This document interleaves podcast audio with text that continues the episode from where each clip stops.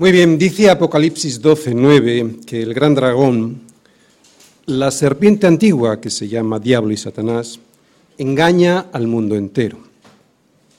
Fue la serpiente antigua la que llevó a la humanidad a creer en sí misma, confiando que así podía llegar a descubrir lo mejor para ella.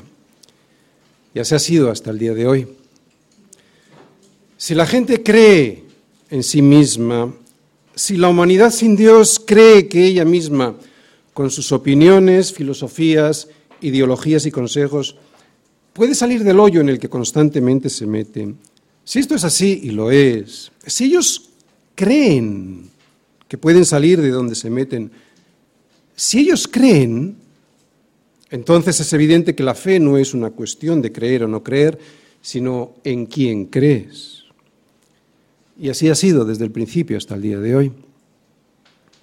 Con que, con que Dios os ha dicho, no comáis de todo árbol del huerto, dijo el diablo, cuando en realidad Dios no había dicho eso. Lo que Dios había dicho era que podían comer de todo fruto de los árboles del huerto, pero, y aquí venía el consejo del Padre, que había un fruto que aunque en apariencia era agradable a los ojos y bueno para comer, no había que comerlo ni aun tocarlo, porque el resultado es que morirían. Pero entonces la serpiente dijo a la mujer, no moriréis. Y aquí fue cuando el hombre prefirió creer al diablo en vez de a Dios, que es lo mismo que ocurre hasta el día de hoy. Así pues, la disyuntiva que nos plantea la Biblia no consiste entre tener fe o no tenerla el dilema en la Biblia no está entre la fe y la incredulidad, sino entre la creencia en el Dios vivo y verdadero o la confianza en la serpiente antigua. Solo tenemos dos opciones, o le creemos a Dios y seguimos sus consejos, o a Satanás que con sus engaños nos lleva a poner la confianza en nosotros mismos, en nuestra propia opinión y en sus ídolos. Por lo tanto, Mateo 6, versículos del 19 al 24, este es el consejo del Padre. No os hagáis tesoros en la tierra donde la polilla y el orín corrompen y donde ladrones minan y hurtan, sino haceos tesoros en el cielo donde ni la polilla ni el orín corrompen y donde ladrones no minan ni hurtan, porque donde esté vuestro tesoro, allí estará también vuestro corazón. La lámpara del cuerpo es el ojo, así que si tu ojo es bueno, todo tu cuerpo estará lleno de luz. Pero si tu ojo es maligno, todo tu cuerpo estará en tinieblas. Así que, si la luz que hay en ti es tinieblas, ¿cuántas no serán las mismas tinieblas? Ninguno puede servir a dos señores porque o aborrecerá al uno y amará al otro, o estimará al uno y menospreciará al otro. No podéis servir a Dios y a las riquezas. ¿Por qué nos arruinamos la vida? Pues muy sencillo, por no pensar con la cabeza. Mateo 6, versículos del 19 al 24. Hoy ha sido día de bautismos en la iglesia y mi pregunta podría ser, oye, ¿por qué te has bautizado? ¿Por qué has llegado a dar un paso como este que otros no dan?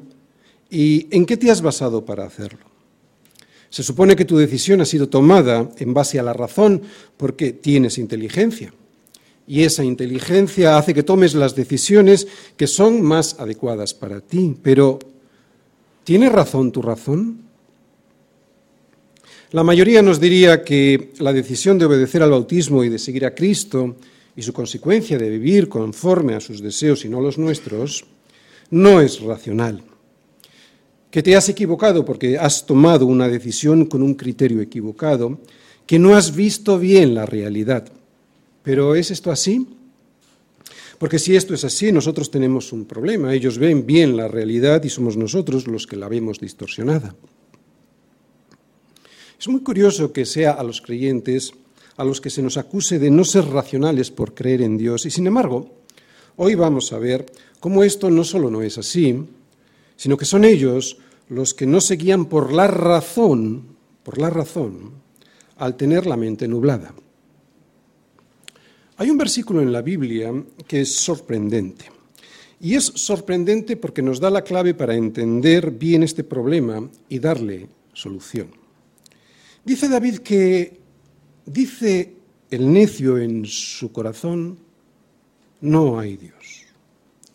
Y es sorprendente porque el Señor declara a través de David que el necio es necio no porque no piense, sino porque piensa con su corazón. En definitiva, que las decisiones que toma el necio no las toma con su mente, aunque él cree que sí, sino que las toma con su corazón.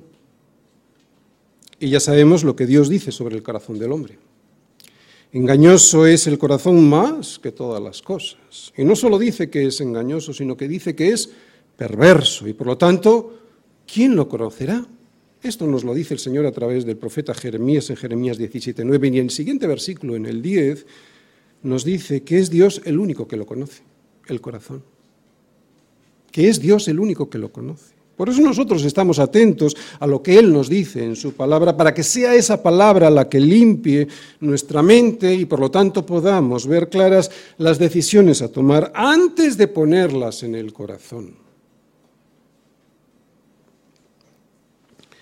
Cualquiera que tenga dos dedos de frente sabe que las palabras que de Jesús acabamos de oír son ciertas y que están basadas en la razón. Que los tesoros que nos podemos hacer en esta tierra se corrompen y que incluso los ladrones minan y hurtan todo lo que atesoramos. Minan las casas, es hacer un agujero para entrar y robar. Y que incluso, como digo, los ladrones roban lo que atesoramos para llevárselo. Eso lo sabemos, no es una afirmación errónea, está basada en la realidad de este mundo. Que nadie se puede llevar consigo lo que aquí consigue atesorar, o que, por ejemplo, la inflación en economía, o las crisis económicas, o incluso los gobiernos, se comen como la polilla come todo aquello que hemos atesorado en este mundo, eso no es una advertencia exagerada, eso lo vemos constantemente.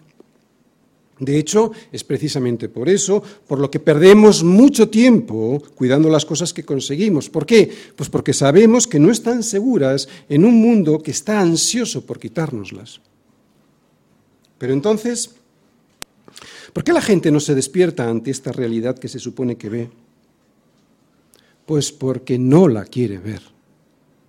Vamos a ir analizando los porqués de la ceguera del mundo, cuya raíz es el pecado, y sus soluciones a través de estos versículos del Sermón del Monte. Y el esquema será el siguiente.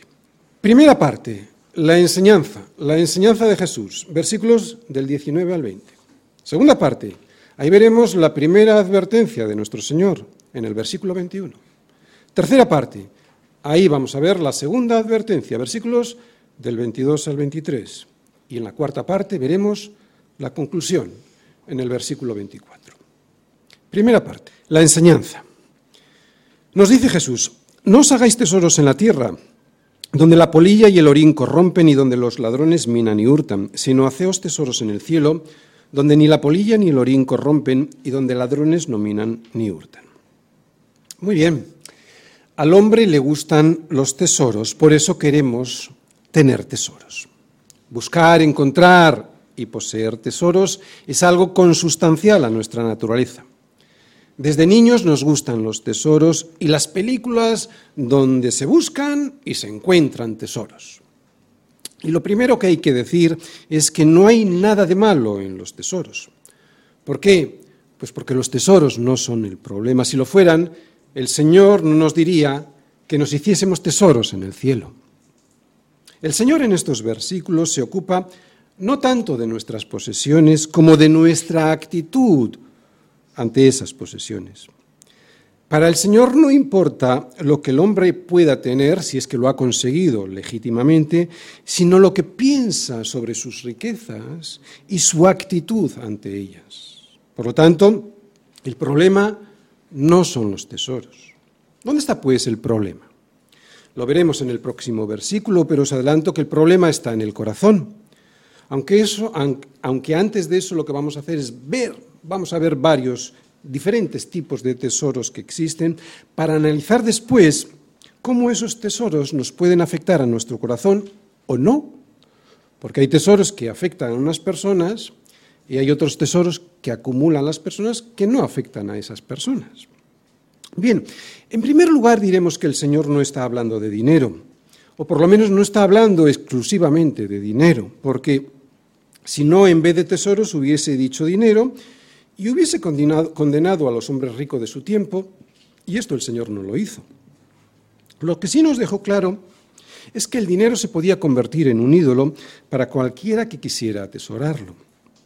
Y es que aquí está el problema, en atesorar, en querer atesorar, y ese problema lo tenemos todos, pobres y ricos. Los bienes en esta tierra nos han sido dados para ser utilizados, no para ser acumulados. Esto no quiere decir que no debamos ahorrar ni prever para el futuro. Por lo tanto, un rico que usa bien su dinero y conforme al propósito de Dios no tiene por qué tener el problema del que habla aquí Jesús. ¿Tiene más posibilidades de padecerlo? Sí, porque es más fácil pasar un camello por el ojo de una aguja que entrar un rico en el reino de Dios. Pero que no le sea más fácil no significa que le sea imposible. No le es más fácil simplemente porque tiene más posibilidades de tener un ídolo en el que poner su confianza. Pero también el pobre puede tener un problema con el dinero. Así que no es un problema solo de ricos.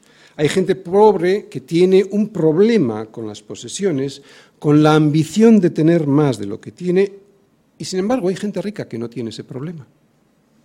Así pues, los tesoros a los que se refiere el Señor son mucho más que el dinero. Son todas aquellas cosas que se interponen entre Dios y nosotros y que hacen de nuestra relación con el Señor algo secundario. A veces ni aparece el Señor. Y ya sea que seamos nosotros, pobres o ricos, todos tenemos tesoros de alguna u otra forma. Tesoros que relegan, que desplazan a Dios de su posición. Puede ser el dinero, pero puede serlo mi posición social, mi trabajo, mis estudios, incluso mi familia o mis hijos. Hay gente que tiene idolatrados a sus hijos. Puede serlo mi coche, mi casa, o el deseo de tener más vacaciones, más ropa, un mejor cuerpo o más belleza. No importa el tipo de tesoro o el tamaño, si es por lo que vives, y eso es todo para ti, ese es tu tesoro, y ese es el tesoro del que, Jesús, nos está advirtiendo. Pero Jesús quiere que tengamos tesoros. No en la tierra donde se pierden, donde se destruyen, sino en el cielo donde permanecen. ¿Y cómo puedes identificar el tesoro que no te conviene acumular frente a ese otro tesoro del que nos habla Jesús que Él te anima a atesorar? Pues cualquier cosa que no te impida amar a Dios sobre todas las cosas, aquello que pueda interponerse entre ti y tu obediencia a Jesús, ese es el tesoro al que tu corazón está apegado y por lo tanto el tesoro del que debes huir. Necesitamos la inteligencia, necesitamos la razón para poder ver esto. El corazón no nos vale si no está informado por la palabra de Dios, si es que no está limpio por la palabra de Dios y el Espíritu Santo. Necesitamos una razón que tenga la razón. Necesitamos un limpio entendimiento que nos haga ver la verdad que se encuentra en estos dos versículos para poder limpiar después nuestro engañoso corazón. Hay que recordar que estas palabras de Jesús en el Sermón del Monte no son para incrédulos, aunque evidentemente también. Estas palabras de Jesús dichas en la montaña fueron dichas a sus discípulos que le seguían, y eso lo podemos comprobar en el primer versículo del capítulo 5, que es cuando empieza el Sermón del Monte. Así pues, sus discípulos, debemos estar muy atentos si queremos evitar que el mundo y todo lo que en él hay termine por derrotarnos en nuestra lucha espiritual. Por eso tenemos que tener claro, claro, y quiero dejar patente este concepto de claridad, porque lo vamos a ver luego en los versículos 22 y 23. Tengo que tener claro cuáles son los tesoros de este mundo que nos van a tentar para que le sigamos como ídolos a los cuales servir. Y necesitamos la inteligencia, no el corazón. Tenemos que conocerlos para evitarlos, porque unos serán más tentadores que otros. Hay personas, como he dicho antes, a las que les tientan más unos tesoros y otras tienen otras tentaciones con otros tesoros. Vamos a ser atacados por nuestro pecado, que no te quepa la menor duda. Vamos a querer seguir y atesorar todo lo que hay en esta tierra, debido a los deseos de la carne, a los deseos de los ojos y a la vana gloria de la vida, que no provienen del Padre, sino del mundo pero no podemos dejarnos vencer por ello. Por eso el Señor nos enseña. Nos enseña lo que curiosamente debería ser sencillo de entender por lo evidente que es, que no debemos hacernos tesoros en la tierra donde la polilla y el orín corrompen y donde los ladrones minan y hurtan. Bien, yo sé que los cristianos esto lo entendemos bien por la misericordia del Señor. Yo sé que esto nosotros lo entendemos al habernos sido dado por el Señor una vista clara y al haber limpiado nuestro corazón. Pero aún así está dicho a discípulos, por eso nosotros también tenemos que estar atentos para no dejarnos manchar los pies por la suciedad del camino. Sin embargo, ya estamos limpios. El que está lavado no necesita lavarse, sino lavarse los pies, pues está todo limpio. Ya estamos limpios por el Señor. Pero los pies se nos ensucian por el polvo del camino al andar por él. Eso es lo que le dijo eh, Jesús a Pedro cuando Jesús le quiso lavar los, los pies. Si yo no te lavo los pies, no tendrás parte conmigo. Un ejemplo. Quiero un trabajo mejor. ¿Está bien eso? Sí, está bien, pero tenemos que ser muy cuidadosos en averiguar el verdadero motivo por el cual lo queremos porque, podemos estar buscando sin saberlo no tanto un trabajo mejor, sino un tesoro en la tierra. Después de haber sido encontrados por Jesús y pertenecer al reino de los cielos, y en este caso agradando a Dios y mostrando su gloria con todo lo que hacemos, o por lo menos intentándolo, ¿verdad? Ahora nuestro interés no debiera ser el de agradar al mundo sirviéndole a Él. Si nos centramos en nosotros mismos buscando un trabajo mejor o una casa mejor o un coche mejor, sin averiguar si eso es la voluntad de Dios, nos podríamos estar haciendo tesoros en esta tierra donde la polilla y el orín corrompen y donde ladrones minan y hurtan. Sí, yo creo que la mayoría de aquí estamos limpios, pero tenemos que dejar que la palabra, que es Jesús mismo, siga limpiándonos los pies que se nos ensucian cuando andamos por el camino de este mundo. Y es que somos peregrinos. Somos peregrinos y nos toca caminar por un camino que está lleno de polvo y por eso se nos terminan marchando los pies. Pero no debemos perder de vista que nosotros sí sabemos a dónde vamos por ese camino. Vamos hacia nuestra morada definitiva con el Señor puestos los ojos en Jesús, que es el autor y consumador de la fe. Esto es lo que, escúchalo bien, esto es lo que nos va a ayudar a poder apartar la tentación de acumular tesoros. Si sabemos y entendemos quiénes somos, peregrinos, y a dónde vamos, las posesiones que nos rodean las veremos con la perspectiva correcta. No son nuestras, Solo somos administradores. Administradores que además deberán dar cuenta de las mismas. Tus conocidos del mundo piensan que son suyas, pero tú sabes que eso no es así. Sabes que las tienes en depósito y que no te pertenecen. ¿Y sabes cuál es la prueba? La prueba es que no te las puedes llevar contigo. Lo que sí te puedes llevar contigo es la forma en cómo le das la gloria a Dios con esas cosas que Él te ha dejado en depósito para que le des un uso conforme a la gloria de Dios. Tenemos que tener mucho cuidado con la actitud que tenemos con las cosas que Dios nos ha dejado y cómo las usamos. Cualquier uso o comportamiento que sepamos que le desagrada a Dios debe desaparecer de nuestra vida. Esos serán los tesoros que podríamos estar acumulando en los cielos. O sea, cómo usamos las cosas y la actitud de cómo lo hacemos, esos son los tesoros que podremos acumular en los cielos, no las cosas. sino el uso que le damos a las cosas y la actitud ante ellas.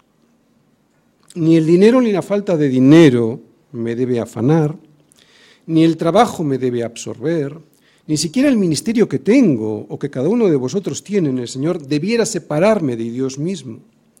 Tengo que despegarme de las cosas, lo que no significa necesariamente que las deje, sino que debo darles el uso adecuado y con una actitud correcta del corazón. Otra vez, no se trata de dejar las cosas, se trata de despegarse del afán por poseerlas como tesoros. Para que las cosas, sean las que sean y en la cantidad que sean, puedan darle la gloria a Dios, no deben convertirse en el centro de mi vida. Los bienes no me deben dominar a mí, sino que debo ser yo quien domine a esas cosas, a los bienes. Si esto no es así, debo dejarlos. No sé, un ejemplo. Te apasionan los coches y eso es una... No paras de comprar cada tres años un coche nuevo.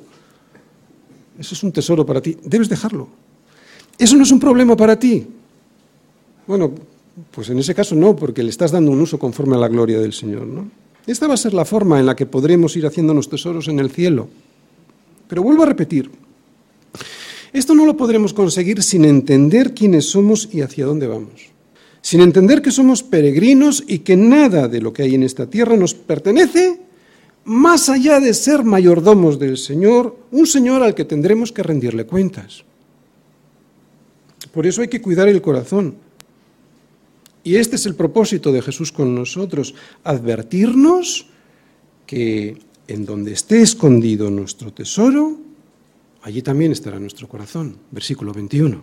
La primera advertencia. Hemos visto la enseñanza, vamos a ver la primera advertencia. Porque donde esté vuestro tesoro, allí estará también vuestro corazón. Bien, decíamos antes que Dios no nos dio, perdón, que Dios nos dio los bienes para usarlos, no para atesorarlos, no para acumularlos. Y que esto no significa que no podemos ahorrar o prever para el futuro. Pero al igual que Israel recibía cada día en el desierto el manar de Dios y no tenía que preocuparse por lo que comerían o beberían al día siguiente, así es como Jesús quiere con nosotros que hagamos, que tengamos confianza en Él, ¿entendéis? ¿Qué pasaba al día siguiente con el maná? Se pudría y se llenaba de gusanos. Si Israel acumulaba el maná de un día para otro, como acabo de decir, se pudría y criaba gusanos. Y esta es la advertencia, que Jesús sabe que el corazón se apega a los tesoros que acumulamos. Y Él no quiere que nos perdamos corrompiéndonos con ellos al pegarnos a ellos, con las cosas que se pudren. El propósito de la enseñanza es el de advertirnos a todos, pero sobre todo es muy especialmente a nosotros como discípulos, porque esta enseñanza está dicha en el Sermón del Monte a sus discípulos, advertirnos a todos de que todo lo que se deposite en nuestro corazón tenderá a dominarnos. Por lo tanto, si lo que tenemos en nuestro corazón son los tesoros de este mundo, van a ser los tesoros de este mundo los que al final terminarán por dirigirnos. Y como todo lo que en este mundo hay se va a perder, porque no hay nada que vaya a sobrevivir a la polilla, al orín o al ladrón de este mundo, nuestra vida terminará igual que esos tesoros terminen en la destrucción. De ahí la importancia de pertenecer a otro mundo y acumular los tesoros de ese otro reino. Dios y el mundo, Dios y los tesoros de este mundo se hayan enfrentados entre sí. ¿Por qué? Porque el mundo y sus tesoros quieren apoderarse de nuestro corazón. Y Dios es celoso y nos quiere solo para Él. No es que sean malas las cosas que Dios ha hecho y puesto en el mundo, no el problema no está en ellas, sino en nuestro corazón, que es perverso y engañoso. Los bienes de este mundo no son nuestro problema. Todo nos lo ha dado Dios para que lo disfrutemos, pero en el momento en el que los tesoros se convierten, los bienes, perdón, se convierten en, tesoros en nuestro corazón, y es ahí donde está el problema en nuestro corazón, es cuando dejamos que esos tesoros se apoderen de él, de nuestro corazón y finalmente de nuestra voluntad. Por eso esta advertencia del Señor, cuidado, cuidado, porque donde esté nuestro tesoro, allí estará también nuestro corazón. Es increíble cómo nos llegamos a engañar a nosotros mismos. Por eso el Señor nos enseña primero y nos advierte después. Primero la enseñanza, después la advertencia. Y tanto su enseñanza como la advertencia están bien claras en estos versículos que estamos viendo hoy. Nosotros no podemos entregar nuestro corazón con todo su amor nada más que a uno solo, o al mundo o al Señor. Y aunque esto lo veremos después en el versículo 24, tenemos que saber que si queremos que nuestro corazón sea íntegro, ¿recordáis la palabra íntegro de una sola pieza? Si queremos que nuestro corazón sea íntegro, o sea, compuesto por una sola pieza, no podremos tener nuestros afectos divididos entre varios intereses, porque esos intereses son contrapuestos entre sí, las cosas de este mundo versus enfrentadas a las cosas del Señor. Por eso el Señor nos, advierte sobre nuestro corazón Primero nos enseña una realidad, que las cosas de este mundo se van a perder, para luego advertirnos que si estamos atados a ellas, nosotros nos perderemos al igual que ellas. ¿Lo entiendes? Es muy fácil de entender. Muy fácil de entender.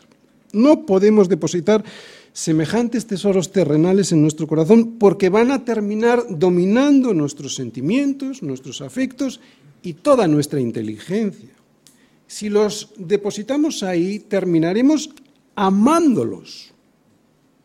Y esta es la condenación, que la luz vino al mundo y los hombres amaron más las tinieblas que la luz, porque sus obras eran malas. La advertencia es esta, que amamos estas cosas, que las amamos profundamente con nuestro corazón. Por eso no pueden aparecer por él Podemos usarlas, utilizarlas, emplearlas, disponer de ellas y consumirlas, pero jamás amarlas, jamás amarlas. Qué interesante y sabio es este consejo y su advertencia, ¿verdad? La mejor forma de arruinarnos la vida es no reconocer la sabiduría del Señor ni prestar atención a sus, a sus advertencias. Por eso tenemos que cuidar nuestro corazón, pero también nuestra mente. Por eso es ahora cuando viene la segunda advertencia, que habla de la mente. Sí, sí, lo que vamos a leer ahora habla de la mente, aunque no lo parezca. Versículos 22 y 23. La segunda advertencia. La lámpara del cuerpo es el ojo. Así que si tu ojo es bueno, todo tu cuerpo estará lleno de luz. Pero si tu ojo es maligno, todo tu cuerpo estará en tinieblas. Así que si la luz que tienes, que hay en ti es tinieblas, ¿Cuántas no serán las mismas tinieblas? Muy bien, una, vez escuché a alguien contarme que tenía que contratar a un cocinero para su restaurante y que hizo varias pruebas con varios candidatos. Y uno de ellos, después de haber estado un rato trabajando, le pidió al jefe si podía salir fuera a fumar. El jefe le dijo que sí, pero cuando volvió le dijo lo siguiente, sabes que nunca serás un buen cocinero, ¿verdad? Sabes que el tabaco le roba a tu sentido del gusto buena parte de su capacidad, ¿verdad? Y sabes que todo eso es fatal para un cocinero, ¿verdad? Curiosamente, el candidato al puesto de cocinero le dijo que sí, que lo sabía. Pero no estaba dispuesto a dejar el tabaco. La enseñanza la sabía, pero había depositado su ídolo en el corazón y ahora ya solo podía servirle a él. Ya no veía habitualmente la realidad de las cosas, la vio en ese momento, pero habitualmente ya no veía la realidad de las cosas como debía verlas, con su mente. Solo las sentía con su corazón, pero como sentía equivocado, le dominaba el error. ¿Cómo puede ser esto? Bueno, tú y yo fuimos creados para darle la gloria a Dios de la siguiente manera. Con nuestra mente debemos analizar las cosas que nos rodean antes de depositarlas en el corazón. Las cosas las percibimos evidentemente con los ojos para ser depositadas en nuestra mente. Otra vez, las, cosas las percibimos con la mente cuando las analizamos con la inteligencia. Es solo después, cuando las depositamos en el corazón, que es el que nos da las fuerzas para poder hacer las cosas luego con nuestra voluntad. Mente, corazón y voluntad. Ese es el diseño de cómo debemos funcionar. Primero entendemos, luego amamos u odiamos eso que entendemos y después actuamos en consecuencia. Así hizo Dios al hombre y así debe funcionar. Debe comprender y esta comprensión debe dirigirlo y controlarlo. Este es el diseño, pero este diseño se corrompió con la caída y la entrada del pecado en el mundo. Por lo tanto, y debido al pecado que trajo la caída, este diseño fue pervertido, invirtiendo el orden en el que el hombre debe funcionar para funcionar bien. Por lo tanto, y como resultado del pecado y de la caída, el hombre ya no se gobierna con su mente e inteligencia, se gobierna por sus deseos, sus afectos y sus placeres, o sea, se gobierna con el corazón. Como tiene el ojo malo, la vista, que es con la que puede entender el mundo y lo que le rodea, todo su cuerpo está en tinieblas. Esta es la advertencia de estos dos versículos. Así que el pecado trajo la siguiente tragedia. El hombre no piensa como tiene que pensar con su mente, porque todo lo ve oscuro o distorsionado. Así que siente con su corazón y lo que siente con su corazón está pervertido por sus deseos equivocados. Sin embargo, si un hombre tiene su ojo bueno, y el ojo bueno es aquel al que le llega la luz que viene del cielo, puede regirse por la inteligencia, porque, como, porque ve como tiene que ver, ve como Dios quiere que vea. Por eso podrá tomar sus decisiones, no por lo que siente su corazón engañoso y perverso, sino por lo que sabe. Y lo que sabe está lleno de la luz que le llega del cielo. Un cristiano no toma sus decisiones por lo que siente, sino por lo que sabe de la palabra de Dios. Puede sentir, claro que puede sentir, pero ahora lo que siente está dirigido por lo que sabe de la palabra de Dios. Sin embargo, aquel que no ve tiene que tomar sus decisiones, claro, por lo que siente. Si no ve, por lo que siente. Y eso que siente, como es algo equivocado, al no ser limpiado, al no, no ser que esté limpiado por la palabra de Dios, como es equivocado, tarde o temprano le llevará a caer. Así que esto es lo que hace la palabra de Dios. Primero, despeja la vista para poder pensar con claridad. Y después limpia el corazón de los afectos equivocados y perversos a los que estamos inclinados. ¿Te acuerdas cómo empezaba la predicación? Yo preguntaba a los que se habían bautizado hoy, ¿por qué te has bautizado? ¿Por qué has llegado a dar este paso tan importante que otros no dan? ¿Y en qué te has basado para hacerlo? Pues tu decisión es la correcta porque ha sido tomada en base a la razón, no en base a algo que has sentido. Nuestra fe es racional debe ser racional. Y por lo tanto, tu razón, que es la razón de Dios mismo, tiene la razón al seguir a Dios y sus consejos. El hombre, caído, el hombre no levantado por Dios, en vez, en vez de ver la vida, la vida con su vista, ve la vida con sus deseos y sus emociones. Está ciego. Por eso ve la vida con sus deseos y con sus emociones. Por eso el aspirante a cocinero se quedó, no sin, no sin trabajo, porque seguramente lo habrá conseguido, sino que se quedó sin lo más importante, ser un buen cocinero y por lo tanto disfrutar de su profesión.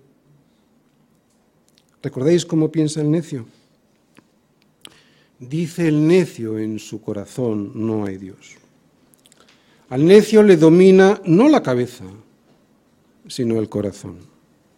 No digo que el necio no tenga mente y que no use la inteligencia, sino que la usa mal porque ve la realidad con todos los prejuicios que acurruca y mima en su perverso corazón. Os voy a contar una historia de la universidad de mi hija pequeña. Ella estudia biotecnología y me ha contado que en las clases de geología su profesora les ha dicho, así, sin que viniera a cuento además, que allí no se trataban temas de diseño inteligente. O sea, lo que estaba diciendo es, aquí Dios ni aparece. Que allí solo se admite la evolución.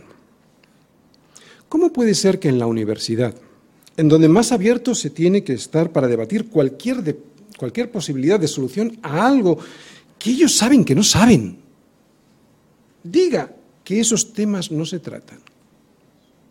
¿Cómo puede ser que alguien que se cree inteligente diga eso? ¿Sabéis por qué? Porque esa persona busca la verdad, pero no con la inteligencia, sino con los prejuicios que atesora en su corazón. Sabe que si acepta que detrás de todo lo que ve, detrás de todo lo creado hay un diseño inteligente, habrá un Dios y por lo tanto tendrá que tomar una decisión que no quiere tomar. Por eso directamente la rechaza sin discutirla. Ya ha tomado su decisión con el corazón. Por eso el necio dice en su corazón, no hay Dios y luego intenta encontrar una razón aparentemente intelectual para justificar el prejuicio que anida en su corazón. Lo hace así porque piensa que no tendrá que rendir cuentas ante un Dios que le demanda una gloria que él no le quiere dar. No se puede ser más necio. Lámpara del cuerpo es el ojo, así que si tu ojo es bueno, todo tu cuerpo estará lleno de luz. Y es así el cuerpo del Señor, que es la iglesia. La verdadera iglesia, un cuerpo que está lleno de luz, de la luz que le envía el Señor para que no tropiece. Pero si tu ojo es maligno, todo tu cuerpo estará en tinieblas. Y esto es lo que le pasa al mundo y también a buena parte de la iglesia, que se llama a sí misma iglesia, y que no lo es porque la iglesia de verdad tiene la luz de la palabra en su ojo. La iglesia no puede abandonar la palabra, porque enseguida se vuelve ciega y va al corazón. La iglesia no puede mezclar la luz con las tinieblas, porque eso es imposible. Si lo hace así, ese cuerpo no tendrá luz y por lo tanto tropezará. Y de ahí viene la conclusión que nos quiere dejar el Señor con su enseñanza, que es imposible juntar la luz con las tinieblas. Versículo 24. Conclusión. Ninguno puede servir a dos señores, porque o aborrecerá al uno y amará al otro, o estimará al uno y menospreciará al otro. No podéis servir a Dios y a las riquezas. Fijaros, los tesoros de este mundo no solo se adueñan del corazón y anulan la mente, que es lo que hemos visto hasta, hasta aquí, sino lo que es más grave, hacen tropezar nuestra voluntad. Y tiene sentido porque si la verdad de las cosas no la veo y tengo que decidir en base a un corazón que es engañoso, pues entonces lo que haga en mi vida siempre estará basado en una falsedad y tendré muy grave riesgo de caer. Fijaros qué verdad más imponente. No podéis servir a Dios y a las riquezas. Tanto Dios como las riquezas exigen de nosotros una fidelidad absoluta. Las cosas del mundo, ya lo hemos visto, se apoderan de, todo nuestro ser, de la mente, del corazón y ahora de nuestra voluntad. Son ídolos que solo desean que vivamos para ellos. Pero no podemos escaparnos, porque eso también lo exige Dios. No hay escapatoria. Fíjate cómo nos lo dice Pablo. ¿No sabéis que si os sometéis a alguien como esclavos para obedecerle, sois esclavos de aquel a quien obedecéis, sea del pecado para muerte, uno, o sea de la obediencia para justicia, dos. Así que solo hay dos opciones. Primera, obedecer al pecado para muerte. Segunda, obedecer a Cristo para justicia, no hay más. Por eso, y para saber si mi corazón pertenece al mundo o al Señor, una buena manera de averiguarlo es preguntándome a quién le sirvo y obedezco. Y aunque el servicio al Señor también podemos convertirlo en un ídolo, hacerme esta pregunta es un buen método para saber si sirvo a Dios o a las riquezas. Ya hemos dicho que no podemos entregar nuestro corazón con todo su amor nada más que a uno solo de ellos, o a Dios o a las riquezas. Nadie puede tener una relación con más de dos señores a no ser que traicionemos a uno de ellos. ve tu Dios es fuego consumidor, Dios celoso es tu Señor. Y celoso no significa que tenga algún problema psiquiátrico con los celos, no. Lo que quiere decir es que no quiere compartirte con los ídolos de este mundo porque Él cuida de ti por tu bien. Por eso es celoso. Qué bueno que sea celoso. No podéis servir a Dios y a las riquezas. Hay algo dramático en este último versículo, algo que la gente se resiste a admitir, y es que Dios es Dios, un Dios absoluto. Esto significa que si no amamos a Dios le odiamos. Sí, Él no nos deja otra opción. Dios es Dios porque solo se le puede amar u odiar, si no, no sería Dios. No hay término medio, o amas a Dios o amas los tesoros de este mundo. ¡Wow! Es una advertencia para nosotros, ¿eh? Se no está hablando a la gente del mundo, está hablando a sus discípulos. Suena dramático, pero suena dramático porque es dramático. Y es dramático porque importa muy poco lo que pensemos al respecto, en realidad no importa nada. Da lo mismo que lo creas o no. Si no amas a Dios, odias a Dios. Y si odias a Dios, es porque adoras las cosas de este mundo. Termino. ¿Cómo puede ser que la gente sepa que nada de lo que tiene se lo va a poder llevar con él y aún así sigan mirando para otro lado sin valorar la posibilidad de que lo que Dios dice en su palabra pudiera ser cierto y para ello elaboren una teoría propia, cada una distinta de la del otro, para justificarse en su negativa de aceptar a Dios? ¿Cómo puede ser? ¿Qué pensamientos o razones pasan por sus cabezas para negar persistentemente la necesidad de arrepentirse de haber caminado toda la vida contra Dios, cuando muchas veces entienden la sensatez de sus consejos, de los consejos de Dios. Pues las razones propias, los prejuicios que previamente han depositado en su corazón. Y el corazón de un hombre que no se ha arrepentido es tan poderoso que gobierna su mente y por lo tanto dirige su voluntad. De ahí la necesidad de que ese corazón pecador pase por el arrepentimiento que le daría la libertad de comprender las cosas con su inteligencia. Y conoceréis la verdad y la verdad os hará libres. Y la inteligencia nos dice que las cosas de este mundo nunca nos satisfacen del todo. Nadie en este mundo está completamente satisfecho. Y eso es porque las cosas por muy apetecibles que nos parezcan al principio, siempre terminan apolilladas. Esto es curioso pero cierto. Fíjate, a veces conseguimos cosas que después de un cierto tiempo vemos que se terminan por pudrir. Pensábamos que nos íbamos a satisfacer definitivamente, ya sea con una casa, con un coche o con una familia y los hijos, pero resulta que queremos cambiar de casa, de coche y a veces de esposa. Si ponemos nuestra confianza en estas cosas, aun siendo todas ellas buenas, si no las usamos conforme a la voluntad de Dios, terminarán corrompiéndose con el tiempo y ellas con nosotros, o nosotros con ellas. ¿Y sabéis por qué no nos satisface esto nunca? Esto nunca nos satisface las cosas de este mundo porque nosotros fuimos creados para poner la mira en las cosas de arriba y no en las de la tierra. Pero nos resistimos, incluso nosotros. La felicidad no se puede comprar. Por eso la gente que tiene dinero no es feliz, lo aparentan porque es decepcionante ante ti mismo y ante los demás parecer infeliz cuando resulta que se supone que tienes todo lo que necesitas y aún más. Pero la prueba de que no lo son es que se pasan la vida buscando y buscando, pero nunca encontrando. Y es que las riquezas de este mundo no satisfacen el alma y por eso nos cansamos de ellas tan pronto como las conseguimos. Y eso es porque las cosas que se ven son temporales pero las que no se ven son eternas. Y nosotros fuimos creados para vivir en la eternidad.